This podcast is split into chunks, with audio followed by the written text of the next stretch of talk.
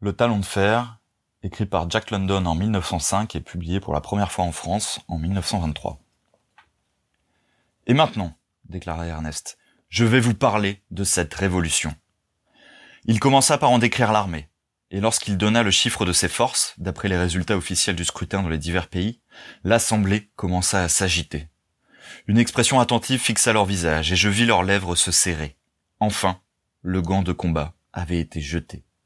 Il décrivit l'organisation internationale qui unissait le million et demi de socialistes des États-Unis aux 23 millions et demi de socialistes répandus dans le reste du monde. Une telle armée de la Révolution, forte de 25 millions d'hommes, peut arrêter et retenir l'attention des classes dominantes. Le cri de cette armée, c'est pas de quartier. Il nous faut tout ce que vous possédez. Nous ne nous contenterons de rien de moins. Nous voulons prendre entre nos mains les rênes du pouvoir et la destinée du genre humain. Voici nos mains, nos fortes mains. Elles vous enlèveront de votre gouvernement, vos palais et toute votre aisance dorée. Le jour viendra où vous devrez travailler de vos mains à vous et pour gagner du pain, comme fait le paysan dans les champs ou le commis étiolé dans vos métropoles. Voici nos mains. Regardez-les. Ce sont des poignes solides. En disant cela, il avançait ses puissantes épaules et allongeait ses deux grands bras, et ses poings de forgeron pétrissaient l'air comme des serres d'aigle. Il apparaissait comme le symbole du travail triomphant, les mains étendues pour écraser et déchirer ses exploiteurs. Je saisis dans l'auditoire un mouvement de recul presque imperceptible devant cette figure de la Révolution, concrète, puissante et menaçante. Du moins les femmes se contractèrent et la crainte parut sur leur visage. Il n'en fut pas de même chez les hommes. Ceux-ci appartenaient à l'ordre, non pas des riches désœuvrés, mais des actifs, des batailleurs. Un grondement profond roula dans leur gorge, fit vibrer l'air un instant, puis s'apaisa. C'était le prodrome de la horde, et je devais l'entendre plusieurs fois ce soir-là, la manifestation de la brute s'éveillant dans l'homme, ou de l'homme dans toute la sincérité de ses passions primitives. Et ce bruit, il n'avait pas conscience de l'avoir produit. C'était le grondement de la horde, expression de son instinct et de sa démonstration réflexe. Dans ce moment, en voyant leurs faces se durcir et l'éclair de la lutte briller dans leurs yeux, je compris que ces gens-là ne se laisseraient pas facilement arracher la maîtrise du monde. Ernest poursuivit son attaque. Il expliqua l'existence de 1500 000 révolutionnaires aux États-Unis en accusant la classe capitaliste d'avoir mal gouverné la société.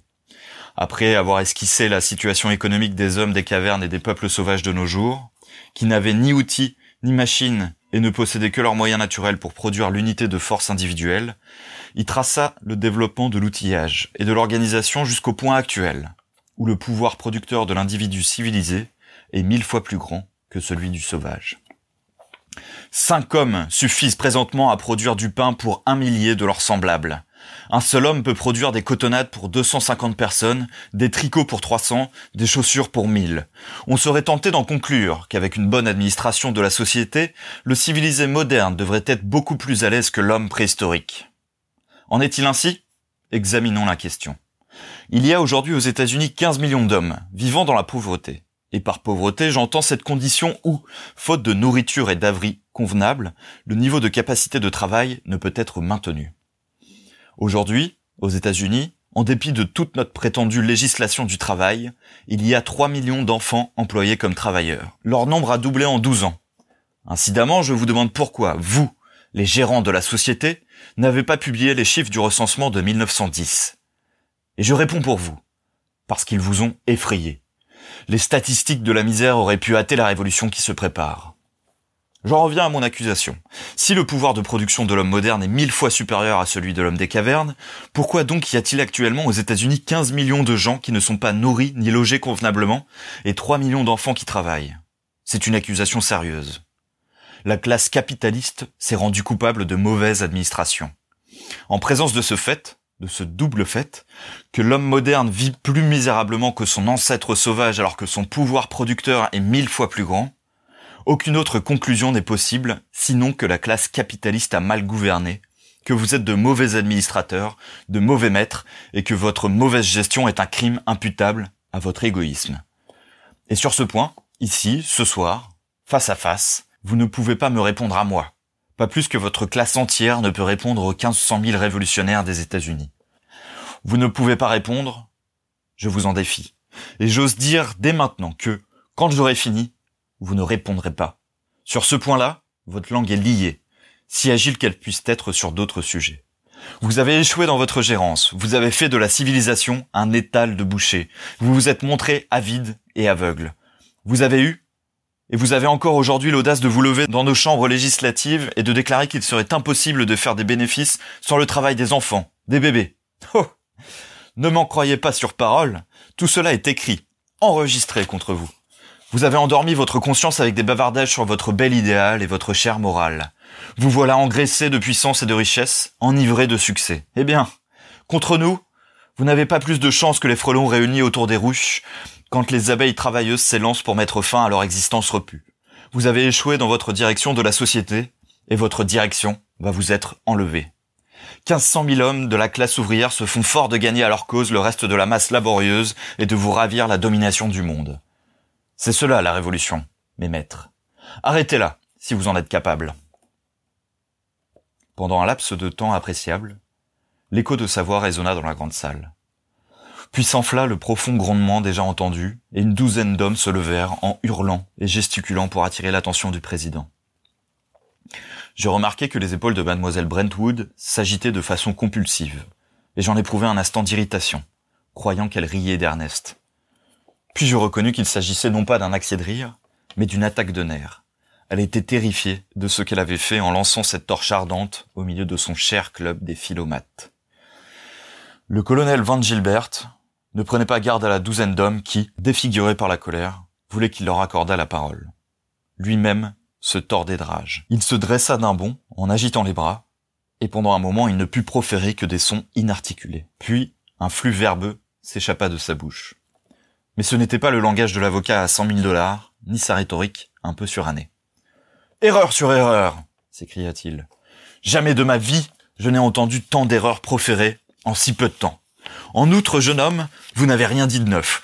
J'ai appris tout cela au collège avant votre naissance. Voilà bientôt deux siècles que Jean-Jacques Rousseau a énoncé votre théorie socialiste. Le retour à la Terre? Une réversion. Notre biologie en démontre l'absurdité. On a bien raison de dire qu'une petite science est dangereuse, et vous en avez donné ce soir un exemple édifiant avec vos théories écervelées. Erreur sur erreur. Non, jamais de ma vie je n'ai été si dégoûté par un débordement d'erreurs. Tenez, voilà le cas que je fais de vos généralisations hâtives et de vos raisonnements enfantins. Il fit claquer son pouce d'un air de mépris et se disposa à s'asseoir. L'approbation des femmes se manifesta par des exclamations aiguës et celle des hommes par des sons rauques. La moitié des candidats à la tribune se mirent à parler sur la place et tous à la fois. C'était une confusion indescriptible, une tour de Babel. Jamais le vaste appartement de Miss Perton Weiss n'avait servi de scène à pareil spectacle. Quoi? Les froides têtes du monde industriel, l'élite de la belle société, c'était une bande de sauvages grondants et grognants? En vérité, Ernest les avait ébranlés en étendant ses mains vers leur sac à monnaie, ses mains qui, à leurs yeux, représentaient celles de 1500 000 révolutionnaires. Mais lui ne perdait pas la tête, dans aucune situation. Avant que le colonel eût réussi à s'asseoir, Ernest fut debout et fit un pas en avant. Un seul à la fois cria-t-il de toutes ses forces. Le rugissement de ses vastes poumons domina la tempête humaine et la pure force de sa personnalité leur imposa le silence. Un seul à la fois, répéta-t-il d'un ton calme. Laissez-moi répondre au colonel, Van Gilbert. Après cela, les autres pourront m'attaquer, mais un seul à la fois. Souvenez-vous-en, nous ne sommes pas ici sur un terrain de football. Quant à vous, continua-t-il en se tournant vers le colonel, vous n'avez répondu à rien de ce que j'ai dit. Vous avez simplement émis quelques appréciations excitées et dogmatiques sur mon calibre mental. Ces manières-là peuvent vous servir en affaires, mais ce n'est pas à moi qu'il faut en parler sur ce ton. Je ne suis pas un ouvrier venu, la casquette à la main, vous demander d'augmenter mon salaire ou de me protéger contre la machine dont je me sers. Tant que vous aurez affaire à moi, vous ne pourrez pas prendre vos façons dogmatiques avec la vérité. Réservez-les pour vos rapports avec vos esclaves salariés, qui n'osent pas vous répondre parce que vous tenez entre vos mains leur pain et leur vie. Ne soyez pas abattu, lui décocha Ernest. Consolez-vous en songeant qu'aucun membre de votre classe n'a jamais pu répondre à cette imputation. Il se tourna vers les autres, impatient de prendre la parole. Et maintenant, voici l'occasion pour vous. Allez-y et n'oubliez pas que je vous ai défié tous ici de donner une réponse que le colonel Van Gilbert n'a pu fournir. Il me serait impossible de rapporter tout ce qui fut dit au cours de cette discussion. Jamais je ne me serais imaginé la quantité de paroles qui peuvent être prononcées dans, dans un bref espace de trois heures. En tout cas, ce fut superbe. Plus ses adversaires s'enflammaient, plus Ernest jetait de l'huile sur le feu. Il connaissait à fond le terrain encyclopédique, et d'un mot ou d'une phrase, comme d'une pointe finement maniée, il les piquait. Il soulignait et dénommait leurs fautes de raisonnement. Tel syllogisme était faux, telle conclusion n'avait aucun rapport avec les prémices, telle prémisse était une imposture parce qu'elle avait été adroitement enveloppée dans la conclusion en vue. Ceci était une, une inexactitude, cela une présomption, et telle autre chose une assertion contraire à la vérité expérimentale imprimée dans tous les livres. Parfois, il abandonnait l'épée pour la massue et assommait leurs pensées à droite et à gauche. Toujours il réclamait des faits et refusait de discuter des théories. Et les faits qu'il citait lui-même étaient désastreux pour eux. Dès qu'ils attaquaient la classe ouvrière, il répliquait. C'est le pot-au-feu reprochant sa noirceur à la bouilloire. Mais cela ne vous lave pas de la saleté imputée à votre propre visage. Et à chacun, et à tous, il disait, pourquoi n'avez-vous pas réfuté mon accusation de mauvaise administration portée contre votre classe? Vous avez parlé d'autre chose, et d'autres choses encore à propos de celle-là, mais vous ne m'avez pas répondu. Est-ce donc que vous ne pouvez pas trouver de réplique? Et ce fut à la fin de la discussion que M. Wixon prit la parole. Il était le seul qui fut resté calme. Et Ernest le traita avec une considération qu'il n'avait pas accordée aux autres. Aucune réponse n'est nécessaire, dit M. Wixon, avec une lenteur voulue. J'ai suivi toute cette discussion avec étonnement et répugnance. Oui, messieurs, vous, membres de ma propre classe, vous m'avez écœuré. Vous vous êtes conduits comme des nigauds d'écoliers. Cette idée d'introduire dans une pareille discussion vos lieux communs de morale et le tonnerre démodé du politicien vulgaire. Vous ne vous êtes conduits ni comme des gens du monde, ni même comme des êtres humains. Vous vous êtes laissé entraîner hors de votre classe, voire de votre espèce. Vous avez été bruyant et prolixe, mais vous n'avez fait que bourdonner, comme des moustiques autour d'un ours. Messieurs, l'ours est là, il montrait Ernest, dressé devant vous, et votre bourdonnement n'a fait que lui chatouiller les oreilles. Croyez-moi, la situation est sérieuse. L'ours a sorti ses pattes ce soir pour nous écraser. Il y a 1500 000 révolutionnaires aux États-Unis. C'est un fait. Il a dit que leur attention est de nous enlever notre gouvernement, nos palais et toute notre aisance dorée. C'est encore un fait. Il est vrai aussi qu'un changement, un grand changement se prépare dans la société. Mais heureusement, ce pourrait bien ne pas être le changement prévu par l'ours. L'ours, elle dit, qui nous écraserait. Eh bien, messieurs, si nous écrasions l'ours. Le grognement guttural s'enfla dans le vaste salon. D'homme à homme s'échangeaient des signes d'approbation et d'assurance. Les figures avaient pris une expression décidée c'était bien des combatifs. De son air froid et sans passion, M. Wixon continua.